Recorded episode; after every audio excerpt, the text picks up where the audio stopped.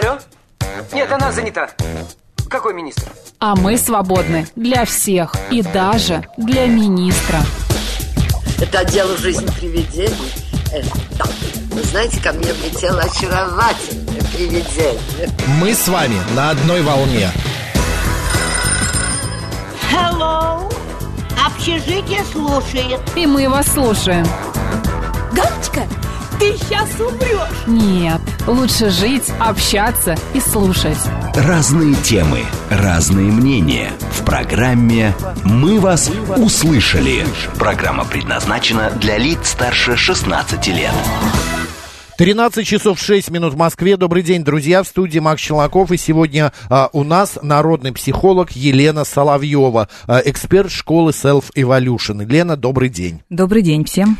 Да, мы сегодня поговорим о интересной такой, а, ну как это правильно сказать, а, черте, наверное, зависимости, а, а, а не одной, а не химических зависимостях, которыми, как выясняется, мы все в той или иной степени страдаем. Кто-то, вот у меня, например, зависимость, я а, а, не умею хранить, ну, как это, копить деньги. Я, вот они как мне попадают в руки, так они у меня и уплывают. А, неважно это будет, э, на что а, полезное, не полезное. Я могу кому-то, а, вот вчера буквально я ехал, а, спустился в метро, мне нужно было там по делам съездить, и стоит девушка, ну, лет 25, вся в слезах, держит а, с чемоданом и держит табличку «Помогите, украли а, все, что могли». Но я подошел, говорю, давайте я вам переведу, у меня нет, я ей перевел тысячу рублей.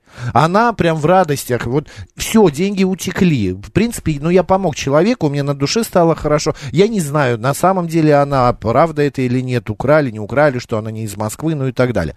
Но у нас у всех есть вот эти вот нехимические, как вы, Лена, сказали, а, а, обществом одобряемые. Вот да? существует, существует на самом деле зависимости делятся на разные типы. Да. Есть так называемые порицаемые зависимости. Мгм. Мы про них сегодня постараемся не говорить. Это будет сложно. Я буду периодически упоминать, может быть, в примерах. Это вот эти химические зависимости. Это алко, нарко, фарма и никотиновая зависимость. То Это есть порицаемые. Это, ну, конечно, ну кто, Да, кто одобряет, да, то есть это, а существуют еще виды зависимостей не химические, и они делятся на, также на порицаемые обществом и на одобряемые обществом. И есть очень много видов нашего поведения, которое очень часто из такого очень глубокого, основательного увлечения становится уже элементами расстройства психики, то есть э, такой нехимической зависимостью, которая сильно ухудшает нашу жизнь. Друзья, давайте об этом поговорим, но вы можете задавать и свои вопросы, если вас что-то тревожит, если у вас какие-то а, вопросы есть к психологу, звоните. А, прямой эфир 8 495 7373 94 8, смс-портал плюс 7 925 88 88 94 8, телеграмм для сообщений, говорит МСК-бот. Также вы можете видеть наш, э, нас в прямом эфире видео, YouTube-канал «Говорит Москва» Макса Марина, в Телеграме и ВКонтакте «Говорит Москва» 94,8 FM. Итак, давайте разбираться. Вот эти вот э, нехимические зависимости. Перечислить? Да, давайте Сра- перечислим. сразу, сразу многие узнают что-то у себя Да. и что-то у своих близких, может быть, детей.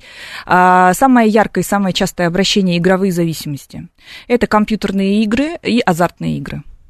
То есть, когда человек теряет контроль и вообще, что такое зависимость? Игровая когда это норма, зависимость. когда норма, а когда патология, когда перестает отсутствовать чувство меры.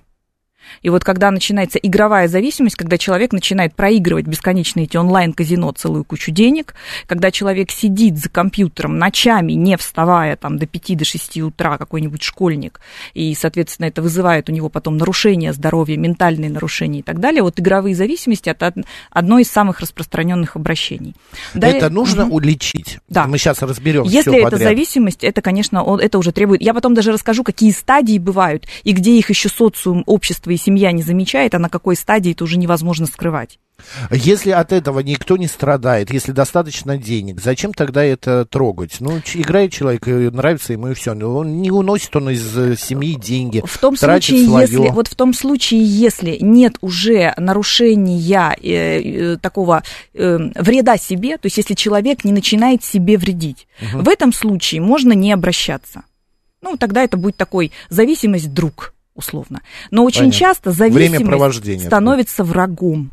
Они, вот эти вот, не только игровая зависимость, но и остальные, они бывают так, что вот они приходят, а потом уходят, а потом опять приходят. Сами никогда не уходят, Не они уходят? могут меняться. То есть человек может одну зависимость выместить, а другую обрести. У меня был период, мы с моим братом, его женой и еще нашими друзьями общими, а, мы собирались по субботам, э, пятницам, и тоже вот так часов до 10 утра, уже другие родственники встают, говорят, вы что так рано встали, а мы продолжаем играть, знаете, вот монополия были, э, какие-то игры настольные, и мы настолько входим в азарт, что это уже, ну, примерно год мы вот так играли, но это было давно-давно, это была зависимость.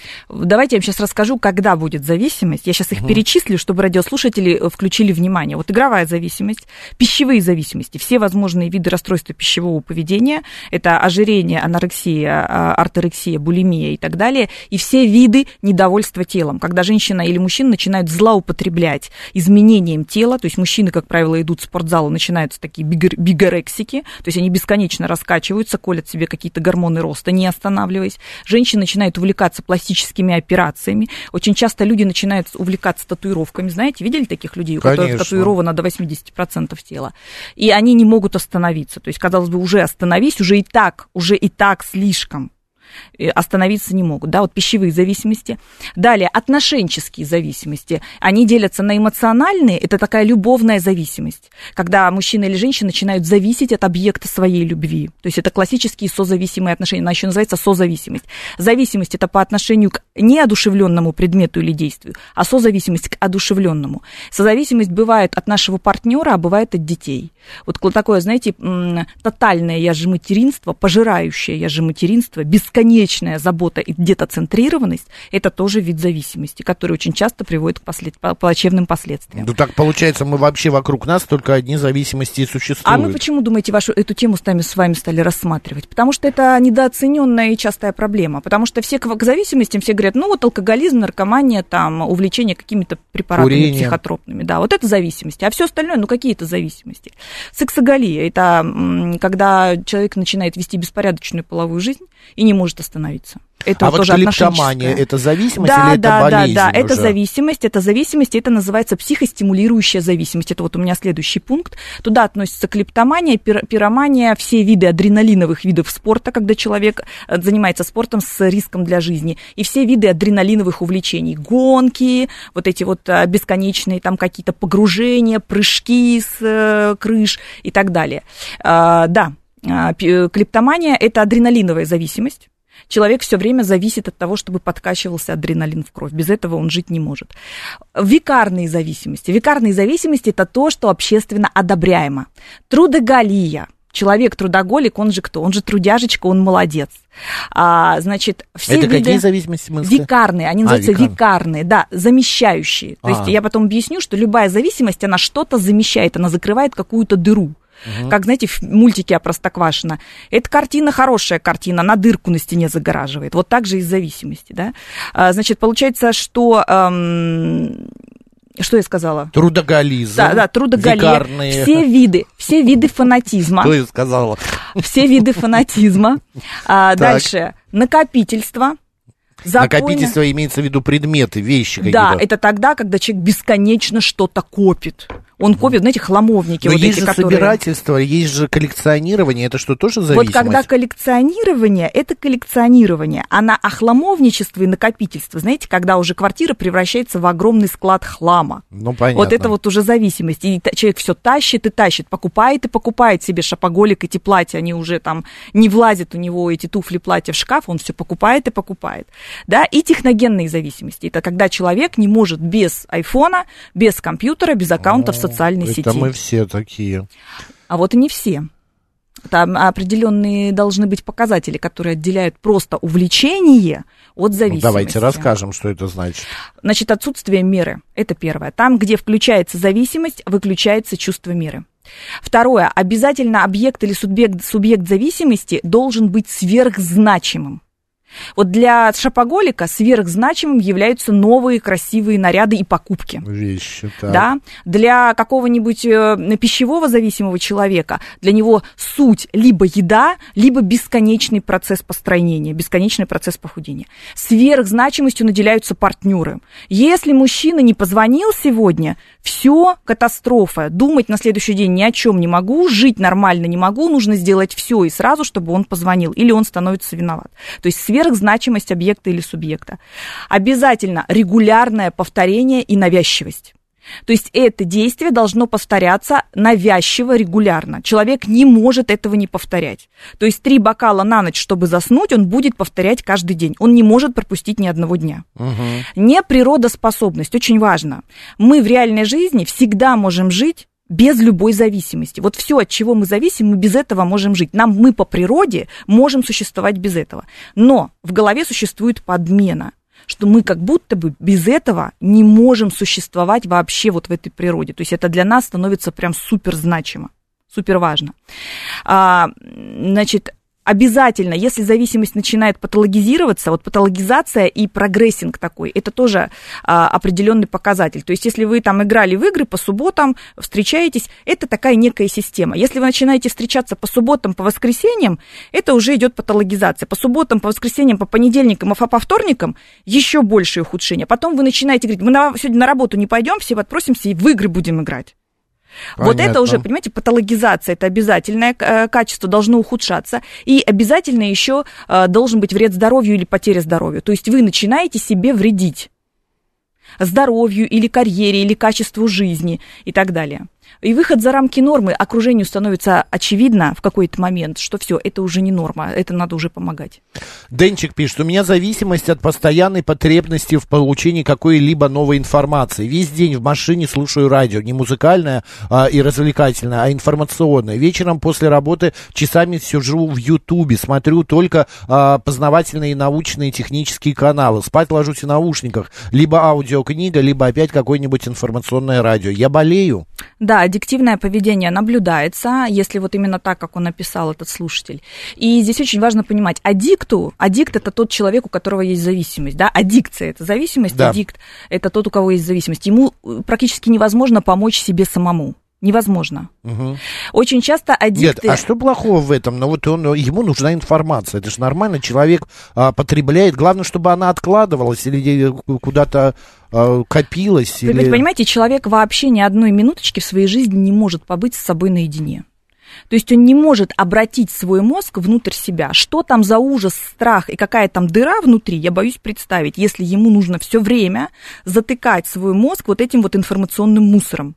Да, он выбирает не, там, не знаю, скроллинг ленты в соцсетей, как некоторые, часами, Мгм. часами, пока палец не устал, да. Он выбирает, этот слушатель, видео на YouTube, какие-то лекции, книги, бесконечно пичкает, пичкает, пичкает себя информацией, потому что если он не будет это делать, что с ним начнется? Психологическая ломка.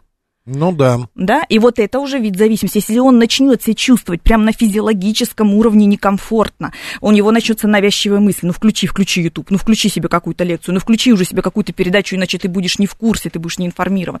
Вот это уже, конечно, элемент аддиктивного поведения.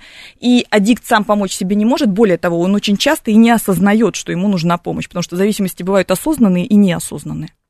Вот а, наш слушатель предлагает, говорит, а, как отвлечь подростка от игромании, который играет и ничего не интересуется, ничем не интересуется в жизни. Сдать военкомату? Ну, хороший вариант, вы знаете, там его точно от игр а, отучат. А, еще тоже вопрос от Игоря Владимировича. К примеру, привык к комфортной жизни, а для этого нужны немалые средства. Для этого нужно а, много работать и зарабатывать. Э, это зависимость от работы или привычек? И вообще вот это вот м, привыкание. Мы, э, э, чтобы не путать, э, некоторые, ну, привыкают к чему-то, да, а по- получается это как зависимость. Где вот эта вот грань? Вот, грань это как раз, когда человек, вот понимаете, когда мы к чему-то привыкаем, мы можем, если мы понимаем, что это становится чем-то странным в нашей жизни, мы можем от этого отказаться. Например, привыкли мы пить кофе.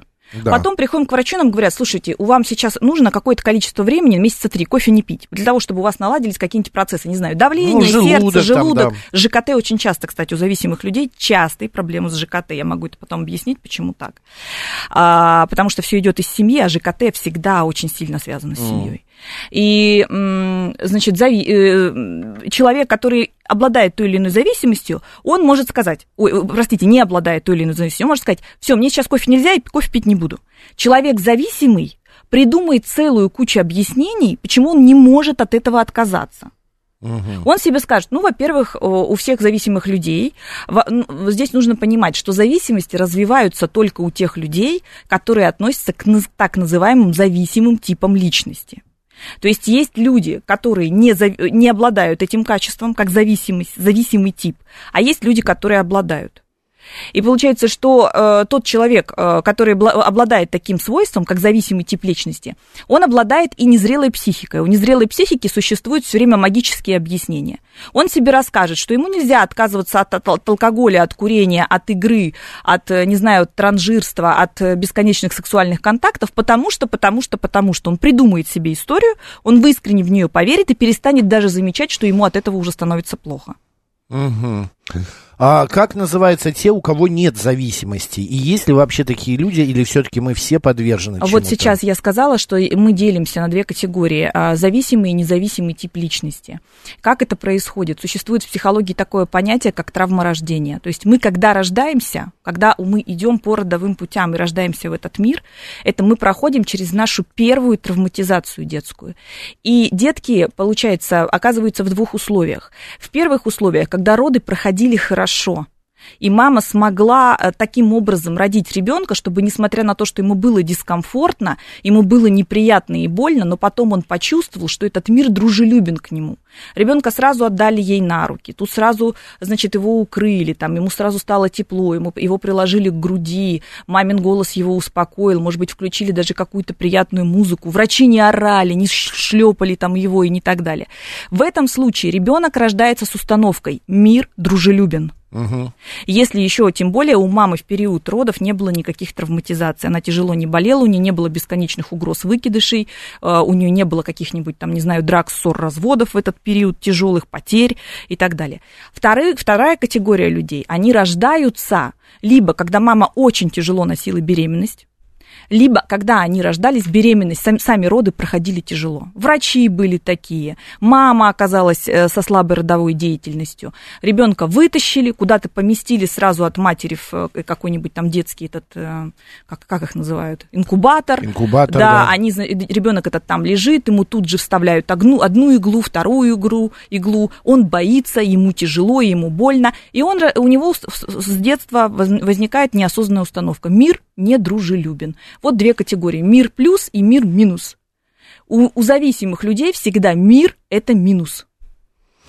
Дмитрий вот пишет, отмени у мужчины все, все его зависимости, и от него ничего не останется. Дмитрий, я с вами соглашаюсь, потому что зависимость вообще нельзя отменить.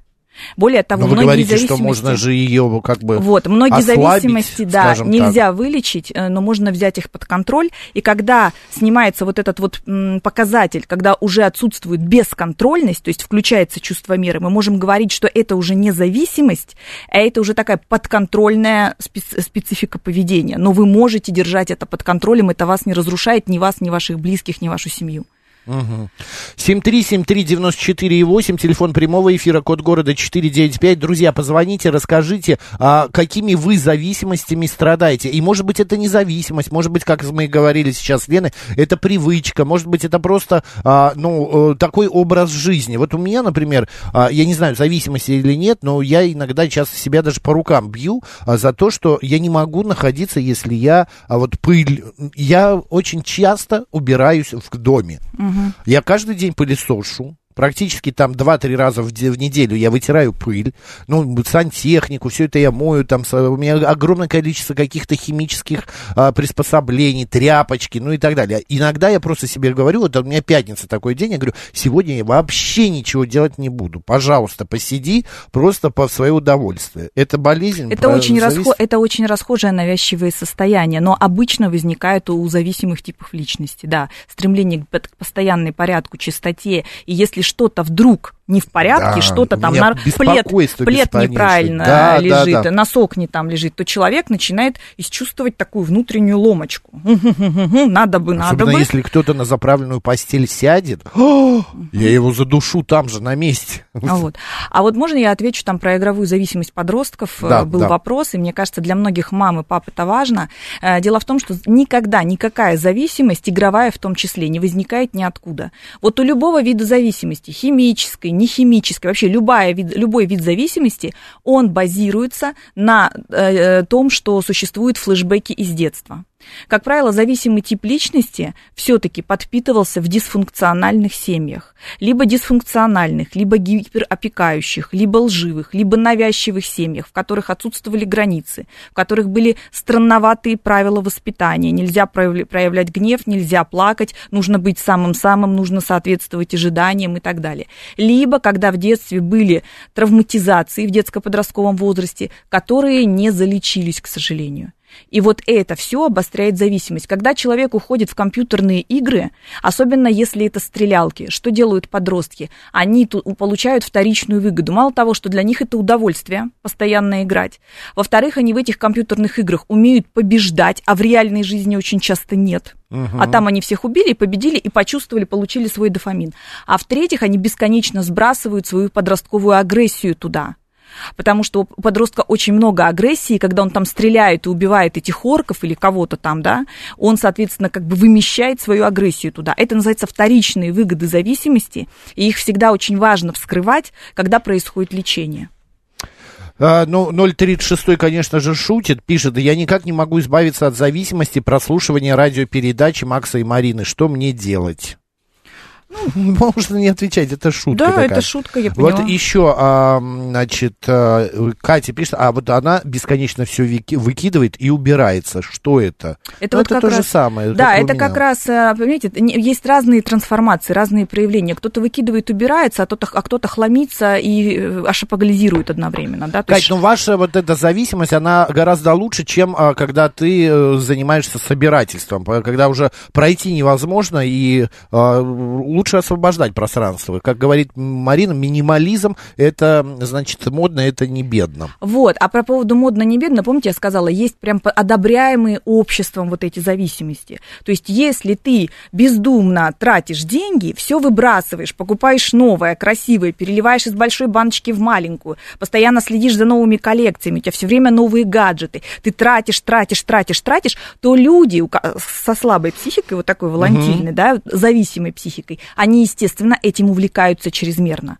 Вторая, значит, категория, нужно все время работать, работать, работать, работать. Вот представьте, такой трудоголик, директор, например, в какой-нибудь организации. Бедные Крупная его организация. Коллеги, Да, да. и директор имеет в зависимости трудоголию. Вы можете представить, он все время будет требовать от всех, чтобы все тоже затыкали невидимую дыру, а у окружения, у сотрудников-то нет такой внутренней дыры, которую затыкает директор. И что происходит? Директору все время кажется, все плохо работают, даже если фактов для этого нет, или минимум, да, потому что ну, в коллективе все время там бывают, нет, Да. нет результата, нет ошибок, если. И поэтому такому директору будет казаться, все все время не дорабатывают, все должны выкладываться на 110% из 100. Если вы ходите на работу и, не дай бог, получаете удовольствие, это преступление, потому что там должно быть тяжело, ты должен все время на этой работе как бы компенсировать свой, свой дефицит внутренний. А если у коллектива, например, в 100 или 200 человек такого дефицита нет, то это все сотрудники плохие, а директор все время не удовлетворен. А, Александр пишет, у меня нет зависимости, наверное, вообще. Что делать? Мы Ничего говорили, не делать, да. порадоваться. Вы относитесь к тому типу, который э, не формирует зависимое поведение внутри себя. А, значит, а вот э, Родер пишет, я зависимостями не страдаю, я ими наслаждаюсь. А можно здесь сделаю э, да, у нас поправочку? 20 секунд.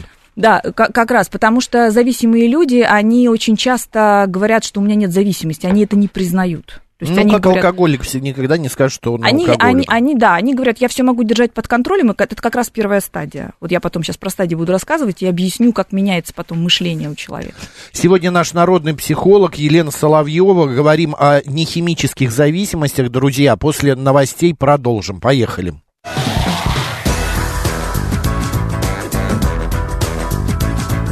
«Мы вас услышали». 13 часов 35 минут в Москве. Еще раз всем доброго дня, друзья. В студии Макс Челноков и наш сегодняшний народный психолог Елена Соловьева, эксперт школы Self Evolution. Лена, добрый день еще раз. Здравствуйте всем. Говорим мы сегодня о нехимических зависимостях. Что это такое, мы уже рассказали. А сейчас поговорим о стадиях, о том, а, насколько вообще зависимость может испортить, а, ну, как бы жизнь, что ли, человека, качество жизни. Наши средства связи все работают. Звоните. Также идет видеотрансляция в Ютубе «Говорит Москва» Макса Марина. В Телеграме «Радио говорит МСК» в одно слово латиницей. И ВКонтакте «Говорит Москва» 94,8 FM. Вот, а, я очень любила мужа, пишет 819 а, до зависимости, и это для меня а, могло кончиться психушкой, я делалась проблемным а, R-щитовидкой. Проблемы, наверное, с щитовидкой. Ага. Дело в том, что вот видите, мы даже про зависимости говорим, а тема отношений так или иначе всплывает. Потому что э, зависимость от партнера, вообще от вот этого вот созависимости, да, маниакальная порой уже она бывает. очень, она, это очень распространенная проблема, опять же, на которую сильно внимание при, принято не обращать. Да? Там считается, что это какая-то несчастная любовь или вот та, такое вот. Откуда это берется? Это берется из а, гигантского дефицита угу. любви внутри. То есть э, в основе любой зависимости всегда лежит дефицитарность психики. То есть нам чего-то не хватало. Да? Это вот как у шопоголика, знаете, как работает? А, если у тебя в детстве не было, не было велосипеда, а потом ты купил себе Бентли, то у тебя все равно в детстве не было велосипеда. И вот эта проблема велосипеда, она решается всю жизнь, пока э, человек не приходит к специалисту и не находит корни этой проблемы. Также и с партнером. Недостаток любви к себе – перекладывается на партнера. То есть партнер как бы должен любить человека за двоих. То есть за себя и за, и за самого человека, за сам индивид. И получается, партнеру это тяжело. Человек впадает в реальную зависимость, иногда от мужа, иногда от ребенка. Вот, кстати, у гид, гида Мапасана, запишите себе все мамочки, особенно мамы мальчиков.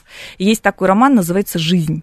И там описана э, ситуация, когда мама, значит, сначала была замужем, женщина была замужем, потом забеременела, у нее происходит э, расставание с мужем, и она свою всю любовь, которая у нее должна была быть направлена на нее и на мужа, направляет на своего сына. И там, значит, идет развитие. Главную героиню звали Жанна, зовут Жанна, и там идет такое развитие, что Жанна, безусловно, бескорыстно и очень сильно любит своего сына, а сын превращается, взращиваясь, превращается в очень э, плохого другого человека. И она на это смотрит, и как она умеет себе объяснить, какой он вот такой вот просто особенный ребеночек, которого она взрастила, что он не просто там отвратительный мерзавец вырос, а он просто вот такой особенный. Вот, вот так вот работает созависимость. Понятно. Э, послушаем мнение наших слушателей. Да, У нас конечно. есть звонки. Добрый день, как вас зовут? Здравствуйте, Сергей зовут.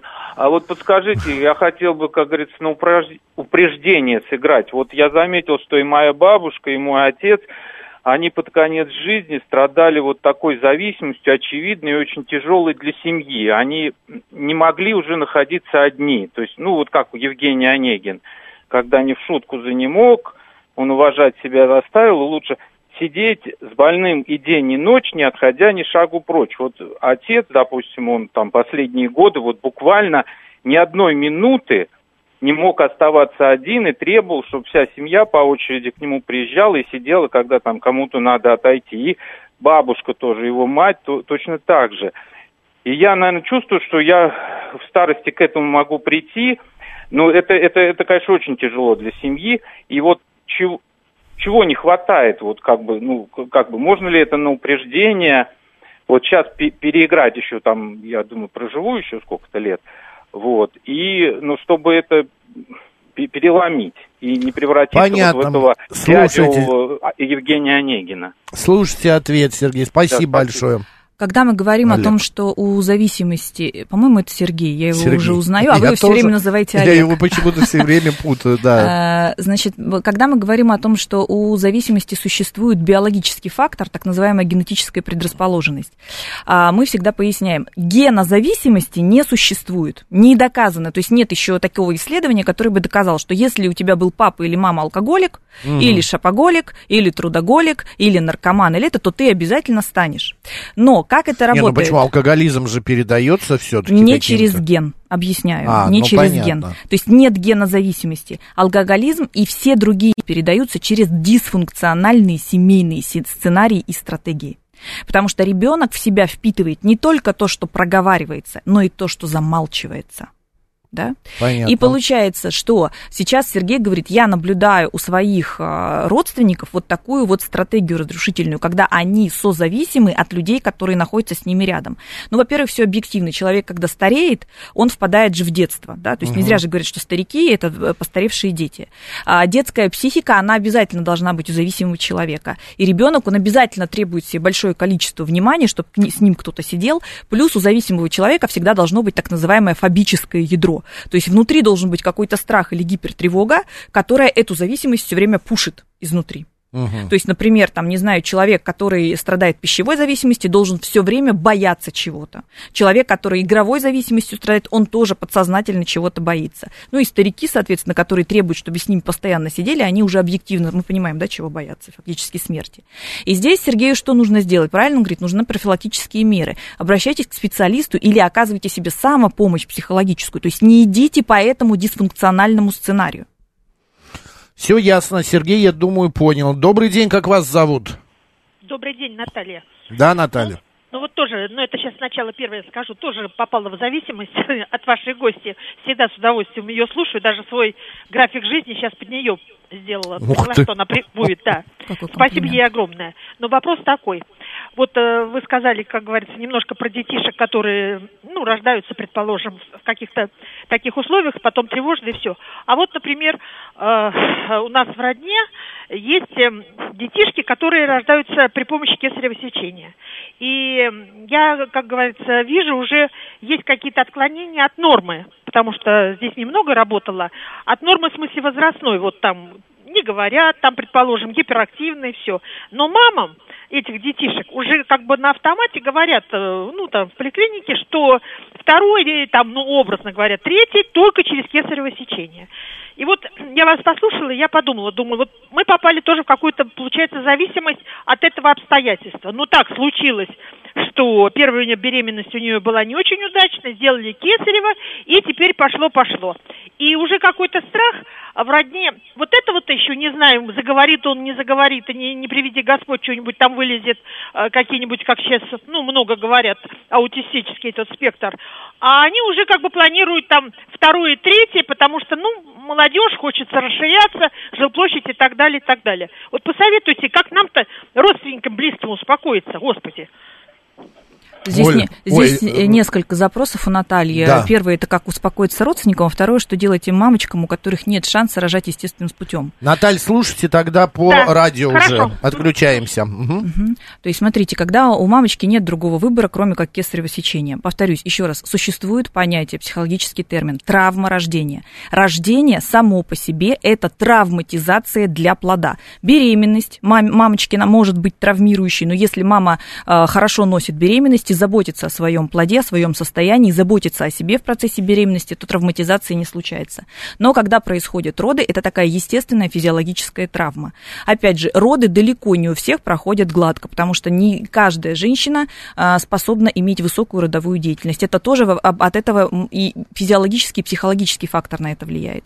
И получается, что женщина очень часто, если рожает сама, то рожает неправильно, или слишком быстро, или слишком долго, или слишком активно вмешиваются врачи, или наоборот не вмешиваются врачи, какие-то экстремальные роды иногда назначаются, там рожаем в воде, рожаем в- на сене, Да, рожаем да, да. там, рожаем сям, или кесарево сечение. Выбора нет.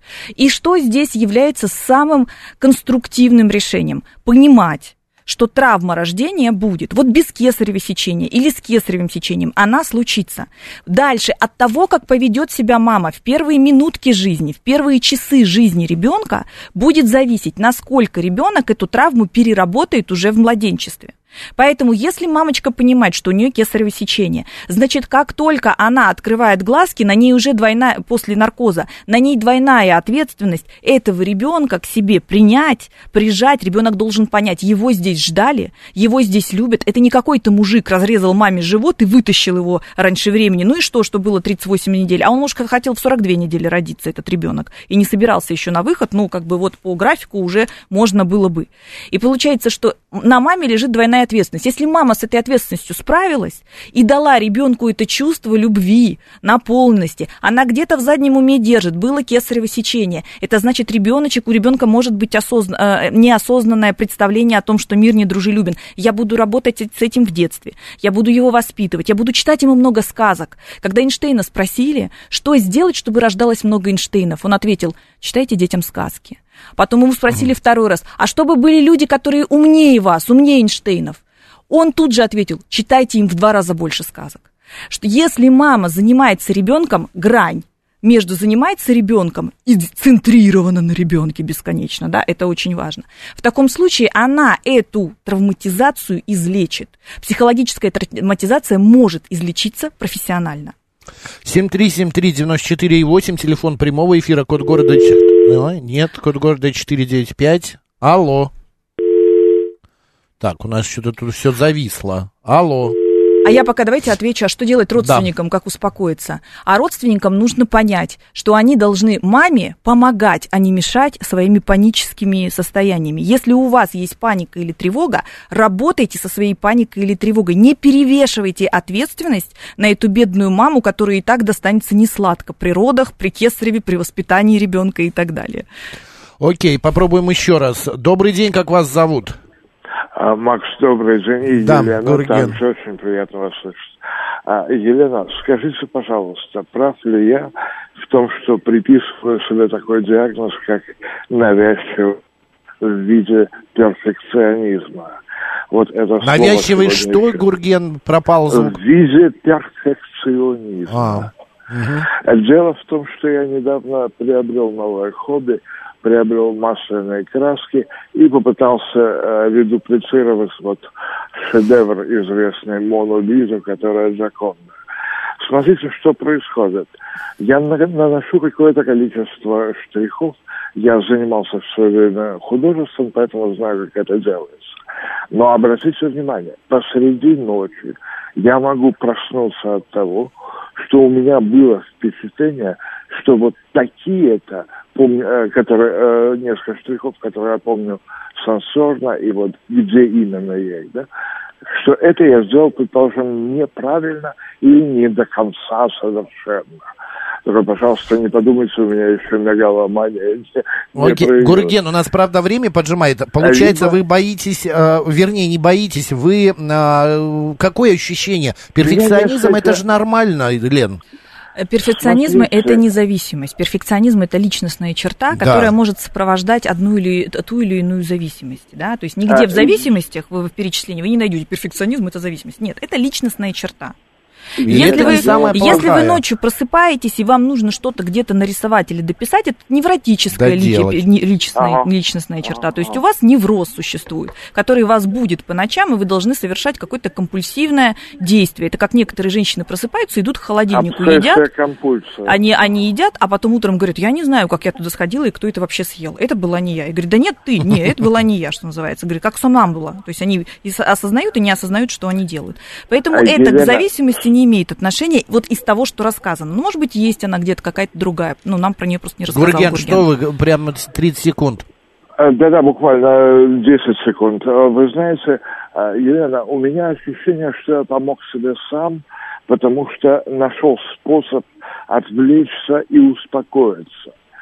То есть э, это, ну, скажем, то э, образование психопатологическое, видимо, да, э, которое мне как-то удается сдерживать, особенно в последнее время.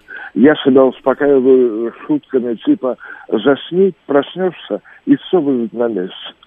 Где-то так. Понятно. Наверное, невротический фон присутствует. Ну, мы жители мегаполиса, что поделать. Да, согласна. Спасибо, Спасибо вам, Гурген, дам. А, здесь очень важно, можно я перейду, очень важно рассказать про стадии зависимости. Это вот э, Да, мы уже начали говорить, что Значит, первое, самая первая... Сейчас, ага. Лен, а 819 просит напомнить, у Мапасана надо прочитать роман «Жизнь». «Жизнь». Гида Мапасан «Жизнь», да. А, значит, первая стадия э, – это зависимость друг.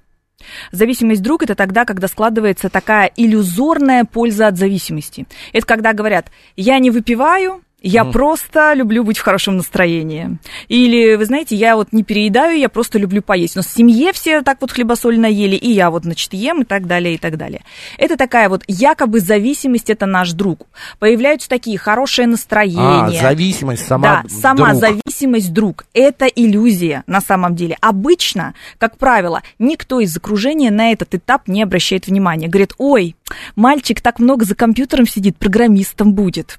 Угу. Они же хорошо зарабатывают, пускай сидит. Или, ой, мальчик пошел с этой самой прыгать паркур там с крыш, зато пределе, зато он социализирован, у них там целая компания, их 50 человек, он прыгает и прыгает и так далее. Ой, девочка, у нее столько кавалеров, столько кавалеров, она со всеми дружит и за всех переживает, хорошо замуж выйдет. То есть, как правило, родители иногда, а почему я говорю часто слово родители, потому что подростки, как люди, которые находятся между детством и взрослой жизнью со своей незрелой психикой, они они очень часто вообще подвержены разного рода зависимостям.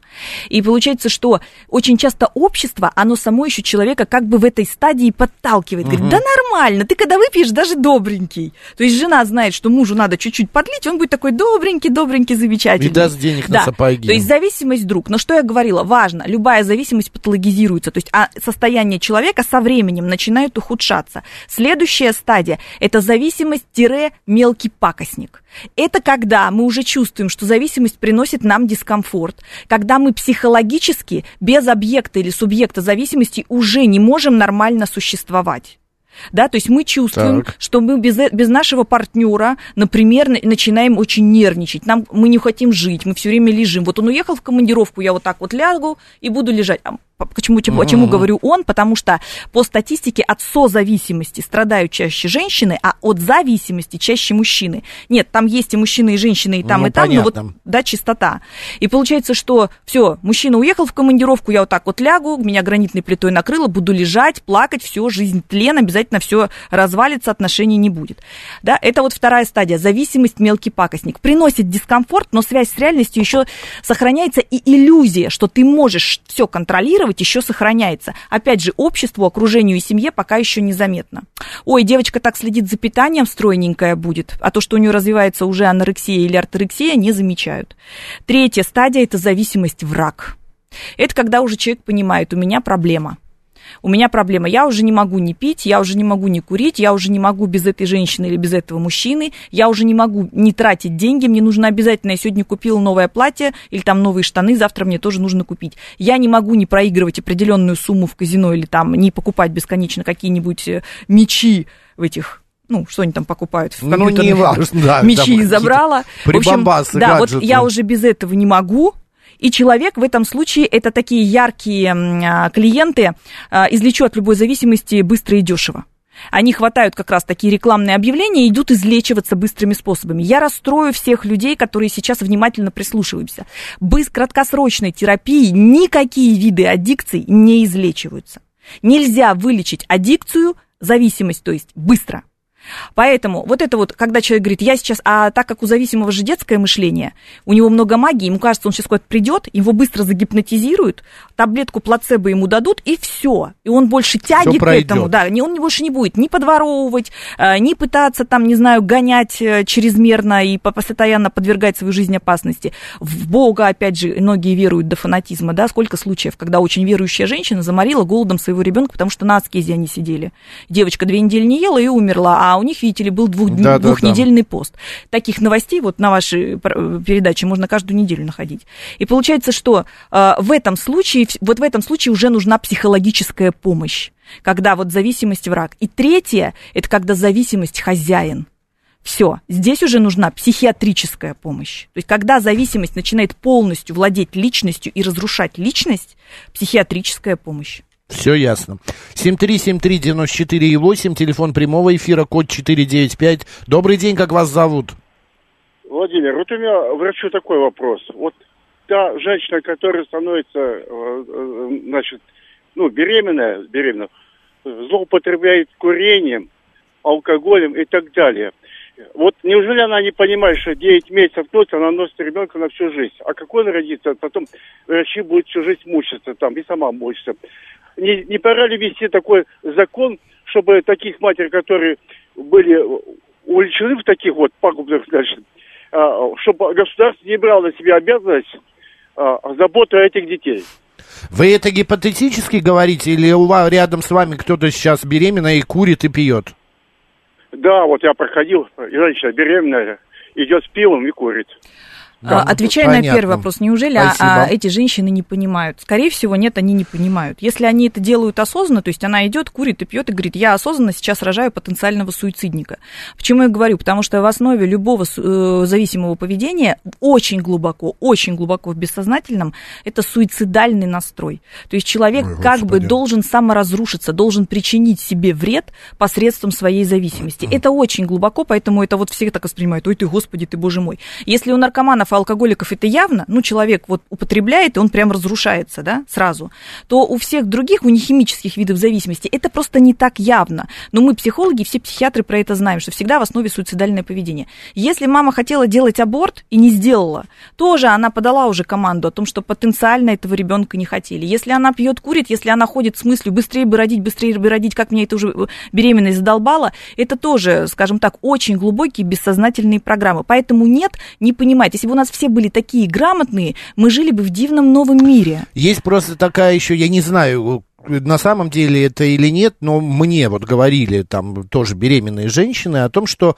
а, бросать прям сразу перед, ну вот она узнает, что она беременна, уже какой-то срок, бросать курить, э, ну не Я очень объясню, хорошо. почему это случится, потому что она, если у нее очень ребенка. сильная э, зависимость химическая, то да, ее да. мозг, когда она бросит курить, ее мозг свяжет, что она сделала это из-за плода, и э, организм может сделать выкидыш. Ну то есть вот. ее мозг пошлет сигнал, избавься от ребенка ради того, чтобы покурить. Но я знаю очень очень хорошие случаи, знаете, когда? Когда женщина принимала психотропные препараты, например, проходила психи- психиатрическое лечение, и она находилась на антидепрессантах, на нейролептиках, которые, естественно, ни в коем случае нельзя применять при беременности. Она беременела, и у нее случалось обострение. Она приходит к врачу и говорит, выпиши мне таблетки. И врач сразу говорит, или я тебе выписываю таблетки, и ты а, идешь на искусственное прерывание беременности, потому что родиться урод. Или ты берешь себя в руки и свое психологическое состояние нормализуешь посредством разговорной терапии. И очень часто женщины во имя сохранения беременности справляются с тяжелейшим недугом своей зависимости. Очень важно, я не сказала, зависимость это не порог и не мракобесие, это болезнь, Красногорочка пишет, надо ли э, зависимого от гаджета и подростка вести к психологу или ждать, когда он э, переживет этот сложный период, перерастет? Вот, видите, надо ли вести к психологу или э, пусть само рассосется, да. автоматически звучит ответ. Смотрите, что такое гаджетозависимость? Это когда гаджет или социальный аккаунт в сети э, или компьютер становятся симбиотически связаны с личностью. То есть вот этот телефон или от чего он зависит, ну там от компьютера, если он играет в него бесконечно, угу. он становится такой часть команды, команды часть корабля. То есть а ребенок сливается с этим гаджетом, человек сливается со своим аккаунтом в социальной сети. Именно поэтому ему так болезненно, он физически не может перенести, чтобы отобрали у него телефон. И мама спрашивает, а надо ли вести его к психологу или пусть само рассосется? Но вы же отвечаете сама на свой вопрос. Семья при работе в зависимости выполняет важнейшую функцию. Она помогает увидеть проблему, она помогает так. купировать проблему и помогает ее разрешить. Нельзя, чтобы семья, ребенок ребенка с, с зависимым типом личности подталкивала к зависимости. Нельзя и ждет, пусть, пусть он вырастет, и это перерастет. А как можно перерасти склонность к болезни, простите? Как вы это перерастете? Понятно. Так, э, ну, у нас остается еще полторы минутки, успеем. Добрый день, как вас зовут? Добрый день, Виктор Михайлович. Да, зовут. Виктор Михайлович, у нас прям минута. Я в минутах, я хочу вот что сказать.